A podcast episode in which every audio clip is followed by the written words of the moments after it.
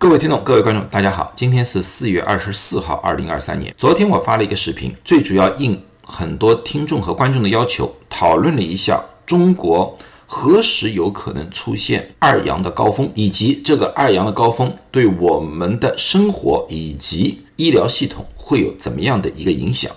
今天继续这个话题，今天这个话题我最主要讨论一下，这次的二阳高峰将会以哪一个变异体作为主导？同样，我用三个地方的数据和大家推断一下。第一个数据当然就是中国疾病防控中心的数据。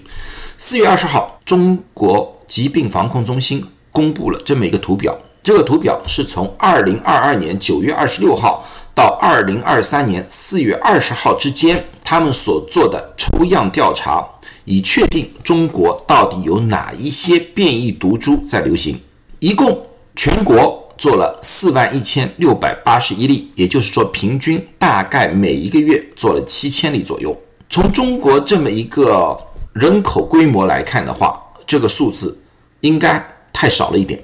但是，即便如此，我们还可以看到一些蛛丝马迹。最近一次的变异体变化相对来说比较大的是这个，这个变异体是 XBB 点一点九一，这个变异体是 XBB 系列当中的一个，它在最近的变化速度看来是挺快的。同时，这个图表上另外一个变异体也值得我们注意，就是 XBB 点。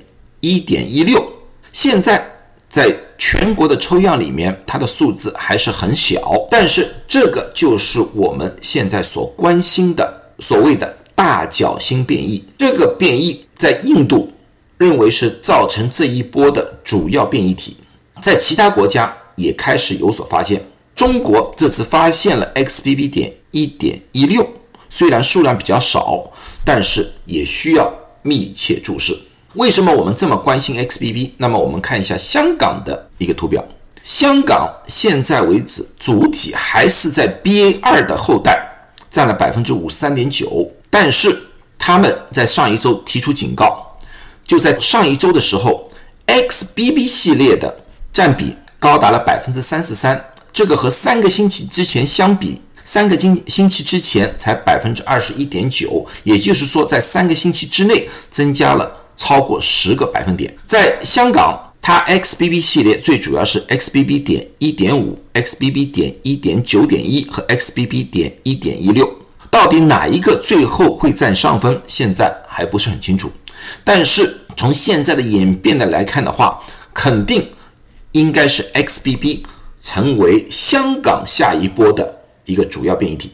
美国早在一月份的时候。XBB，他们是 XBB 点一点五，已经占领了主要地位。现在最主要的变化是 XBB 点一点一六，和前个星期相比，上个星期这个变异体又增加了两个百分点，所以它的增长速度很快。在美国，估计 XBB 点一点一六，也就是我们所说的大角星变异，应该成为一个主体。综合上面三个数据，我们可以大胆的推测出。中国的二阳高峰应该是由 XBB 占主导地位，具体哪一个现在还很难判断。为什么我们要研究这么复杂的一个变异体的一个问题？这个最主要的是我们需要确定上次感染，也就是说十二月份感染的时候所产生的抗体对于下一波到底是不是有效。人体的免疫分两个主要的系统，一个。我们叫抗体免疫，一个我们叫细胞免疫，这是一个比较有趣的卡通图。我们可以把抗体免疫看成这些士兵，他可以在第一道防线上面把病毒给消灭掉，不让这个病毒侵入到人体里面去，那么我们就可以有一个完整的一个免疫，就是完全不会染病。但是抗体在人体里面存在的时间相对来说比较短，往往只有几个月。最多是一年的时间，在这种情况之下的话，我们就会依靠细胞免疫，也就是说 B 细胞和 T 细胞的记忆体。这些记忆体有点像我们这里的兵工厂，或者说士兵训练营，它无法直接的把病毒给消灭掉，它只是在后面训练士兵。当前面的抗体第一线士兵没有的情况之下，它可以在后面生产出新的武器，但是这个生产过程需要时间。所以说，你哪怕有了细胞免疫，哪怕有了记忆细胞，你还是会被感染。只是人体需要更加短的时间产生更加好的、有效的抗体，把病毒给消灭。这个之间的时间基本上大概在三到五天左右。那么也就是说，上一集我已经说了，二阳的情况往往的症状会比较轻，感染的时间会比较短。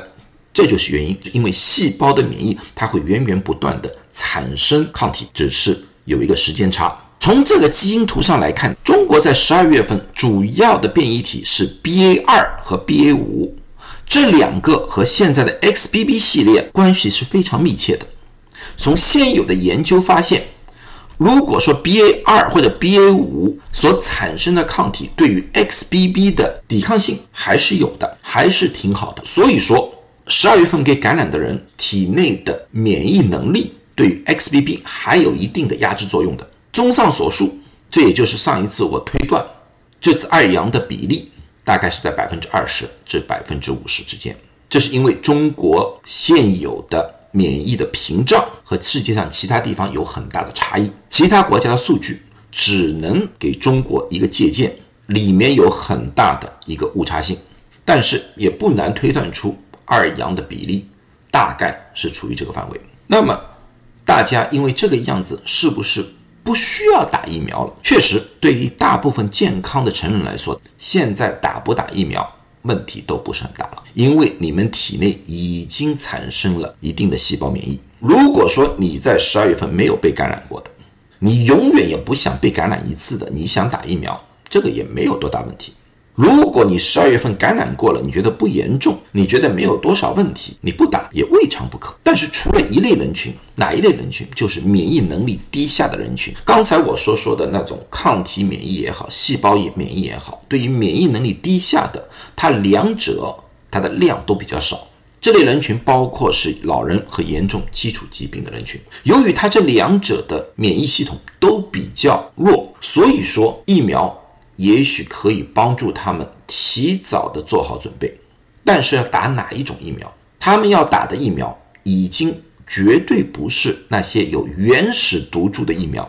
刚开始的时候，我们出现的科兴疫苗啊、国药疫苗，至于康希诺疫苗，他们需要新的疫苗。他们这些新的疫苗里面一定需要含有奥密克戎的毒株。我不管是 BA 一的毒株还是 BA 五的毒株。它必须要有奥密克戎的毒株，因为只有奥密克戎毒株所产生的抗体，才有可能可以抵制 XBB 的入侵。那么含有奥密克戎毒株的疫苗，往往我们现在称为二价疫苗，因为它里面有两种毒株，一种是原始毒株，一种是奥密克戎的毒株。我知道市面上也有一些说是二价疫苗的，但是它的毒株是原始毒株加 Delta 的毒株。这类的疫苗对于 XBB 的效果也是堪忧的，所以你们在想打疫苗的情况之下，必须要问清楚是不是有含有奥密克戎毒株的疫苗，要不然打不打随便你们。好了，那么今天就讲到这里，希望这一集对大家有所帮助。下一集我最主要谈论一下，如果这一次被 XBB 二次感染的话。到底应该怎么样治疗？哪些药物是有效的？谢谢大家。